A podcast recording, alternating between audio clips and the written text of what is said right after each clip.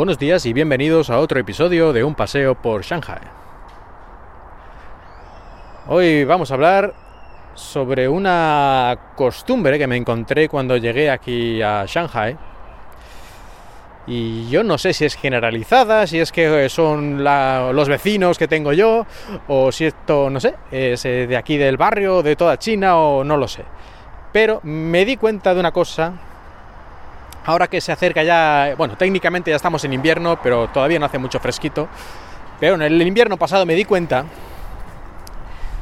de que mucha gente, sobre todo gente mayor, así que yo creo que esto debe ser una costumbre de tiempos un poco pretéritos, aunque estemos a 5 grados en la calle o, menos, tenían las ventanas abiertas de par en par, o incluso la puerta de, su casa, ¿no? Es un edificio pequeñito, pues como si fuera en los pueblos de España, que a lo mejor en verano hace mucho calor y dejas la puerta abierta para que corra el aire, pues algo así, pero en pleno invierno. Yo todavía no sé muy bien a qué se corresponde este fenómeno, por qué hacen esto, porque tú les ves con la puerta a lo mejor eh, abierta, las ventanas abiertas y una pequeña estufita de estas incandescentes y ellos ahí sentados en una silla, que además cuando pasa por delante, lógicamente todo abierto, los ves allí perfectamente en su casa, ¿no? Sin ninguna intimidad, pero bueno. Pero es que no tiene ningún sentido, o sea, si tienes una estufita es que tienes frío. Y si hace frío, tienes frío en tu casa, ¿por qué demonios abres las ventanas y las puertas?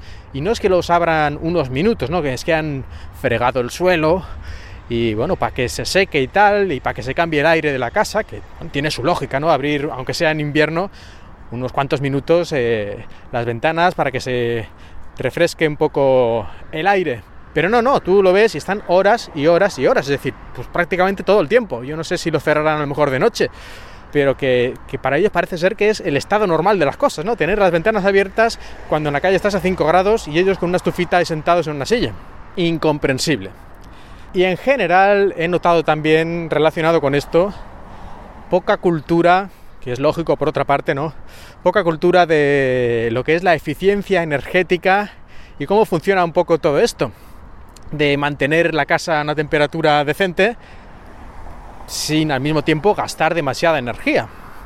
Aquí supongo que esto no lo enseñan en la escuela ni en ningún sitio y muchas veces eh, ves gente que por ejemplo, tienen un aire acondicionado con bomba de calor, porque lo ves que es más o menos moderno, una marca normal y prácticamente el 99% de los aires acondicionados que se venden también tienen bomba de calor. Y la bomba de calor... ¡Payaso!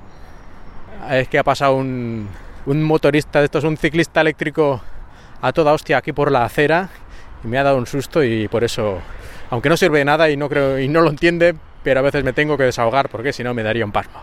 Bueno, continuamos. Eh, el aire acondicionado con bomba de calor es una de las maneras más eficientes de calentar una casa. En, bueno, habría, hay excepciones, pero en general es mucho más eficiente que una simple resistencia eléctrica de las típicas estufitas y tal. Y sin embargo, tú ves gente con estos aires acondicionados que en verano lo utilizan a tope, haciendo además un montón de ruido porque muchos están poco ajustados y con vibraciones y les importa todo un carajo y las instalaciones están mal hechas, que eso podríamos hacer otro episodio detallando esto un poco más. Pero en este caso, hablando del calor, tienen este aire acondicionado mucho más eficiente y los ves con el aire acondicionado, bomba de calor apagado y con la estufita incandescente y tapados ahí con un montón de ropas y mantas y lo de las ventanas abiertas va a una parte, a eso aparte. Pero quiero decir, teniendo una bomba de calor eficiente, aunque sea el aire acondicionado un poco barato, un poco viejo, es, sigue siendo mucho más eficiente que una incandescencia, que una estufa incandescente. Pues supongo que para ellos deben pensar que no, ellos les habrán entrado en la cabeza de alguna forma que el aire acondicionado es algo muy caro, que gasta mucha energía, y en verano pues no hay más remedio, oye, una estufita pequeñita que eso gasta poco. Completamente ridículo, pero claro, si no se tiene formación mm, técnica, científica, un poco de conocimiento de estos temas, pues eh, digo yo, es su posición, como siempre, que deben pensar que, claro, una estufita pequeñita, lógicamente, tiene que gastar menos que un aire acondicionado, que es una máquina mucho más grande. En fin, sea como sea, pues eh, ahí están, pasando frío todo el invierno. Que por cierto, hablando de frío, aquí en Shanghai no es una ciudad que haga en la que haga mucho frío, así de forma general, pero por ejemplo, el año pasado creo que fue, estuvimos a menos 7 grados en el mes de febrero, me parece que fue, enero, febrero. algo excepcional, pero muchas cañerías y tuberías se explotaron, se congelaron y explotaron un montón de tuberías de agua en toda la ciudad por esta ola de frío excepcional. Y aparte de esta excepcionalidad, pues sí que se suele llegar a 0 grados, aunque sea por la noche, durante algunos días del invierno. Es una ciudad que está al lado del mar, pero un poquito de fresquito sí que puede hacer. Y además con la humedad que suele haber, precisamente por esta localización que tiene, el frío casi que cala más en los huesos. Pero vamos, nada comparado con Harbin, en la provincia de Heilongjiang, donde estuve yo mi primer año en China. Allí menos 30 grados bajo cero era perfectamente normal en los días de invierno.